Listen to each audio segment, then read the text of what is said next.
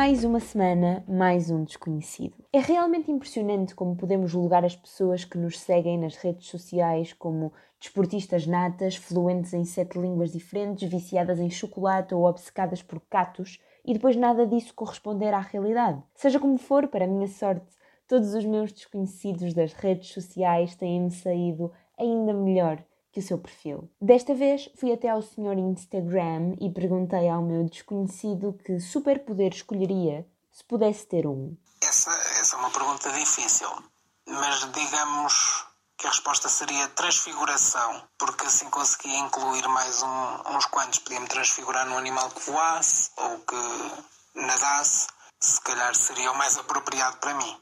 Ora então, saiu-nos na rifa um desconhecido que quer ser muitas pessoas e muitos animais e muitos corpos diferentes. Uma pessoa camaleão, no fundo. Mas se pudesse transfigurar alguma coisa, qualquer que ela seja no mundo, o que é que escolheria? Neste momento, acho que o mais responsável seria transfigurar eh, todo o plástico do mundo num material biodegradável ou, ou em mais fauna, não sei. Em oxigênio, se calhar seria uma boa opção se for para ser um bocadinho mais egocêntrico, uh, se calhar uh, transfigurava os meus gatos em humanos durante um bocadinho para lhes fazer algumas perguntas uh, para saber o que lhes vai na cabeça. Boa escolha, não se pode dizer que não. E pegando neste assunto dos animais, há uma célebre frase que diz que se os animais pudessem falar, a humanidade choraria.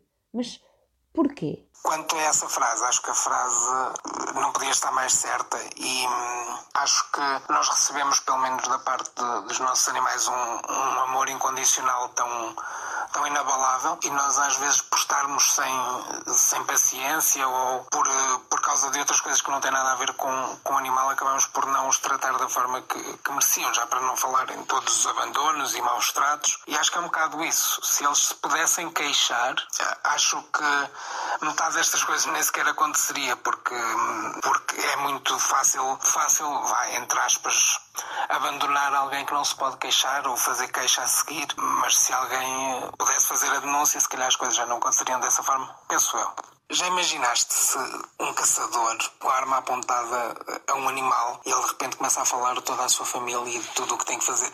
Acho que ninguém era capaz de, de disparar. Ora, aqui está um bom plot de um filme de animação, mas não desviando o foco do nosso desconhecido, por que momentos é que ele passou em que também sentiu uma arma apontada à cabeça? Eu acho que todos nos sentimos um pouco com a arma apontada à cabeça cada vez que temos que usar a nossa voz. Nisto eu digo cada vez que temos que hum, manifestar contra alguma injustiça ou bater o pé e dizer que não ou uh, simplesmente não querer um, ser cúmplice numa, numa situação injusta para alguém. Cada vez que temos que hum, enfrentar a autoridade, digamos assim, ou quando temos que tomar uma decisão que vá um, afetar a vida de outras pessoas, sentimos que temos a, a arma apontada à cabeça. Pelo menos eu sinto-me assim. Mas é precisamente por termos momentos com essa adrenalina que temos vontade e necessidade de ter momentos de explosão e revolução. Quais as pequenas revoluções diárias deste desconhecido? No meu caso específico, trabalhando num, num lar de idosos, praticamente todos os dias que temos que hum, ir contra a vontade de, de, de um idoso ou, ou porque não quer tomar esta medicação ou porque não quer fazer este procedimento de, de, higienização e nós temos que o fazer para mesmo para o bem da, do utente, não é? E assim se descobre que esta semana estamos a trabalhar com um dos corajosos que passam o dia com idosos. Quais os grandes sims e os possíveis nãos desta profissão?